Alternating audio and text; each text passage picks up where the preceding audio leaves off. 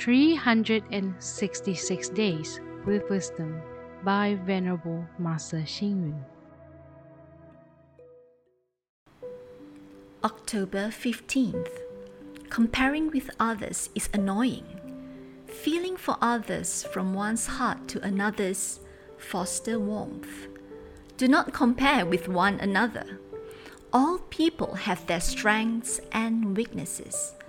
The blind need not tease the mute. The mute need not tease the lame, and the lame need not tease the blind. If a house is burning, the blind, the mute, and the lame can help each other to escape. A diamond need not compare its size with a big stone, and flowers need not compare their height with a tall pine tree. Rivers need not strive to be as big as the sea, and civilians need not be jealous of the powerful politicians.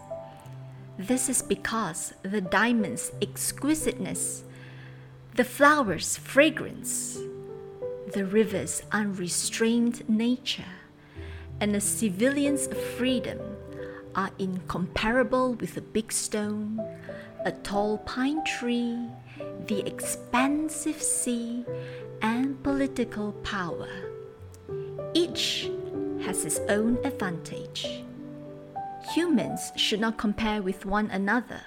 For example, she is more beautiful than I am.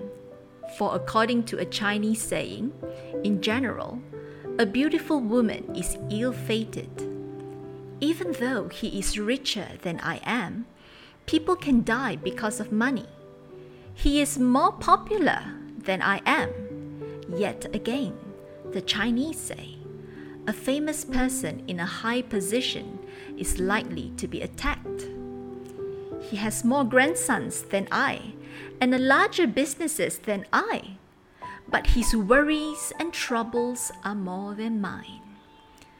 As a Chinese proverb says, although I feel inferior when seeing other people riding a horse while I am riding a donkey, when I turn my head and see a man pushing a cart, I know I have been living reasonably well.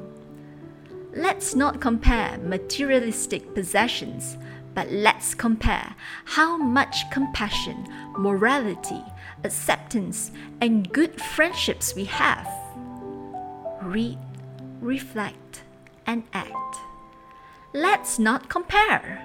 Each has its own advantage or disadvantage. Please tune in, same time tomorrow as we meet on air.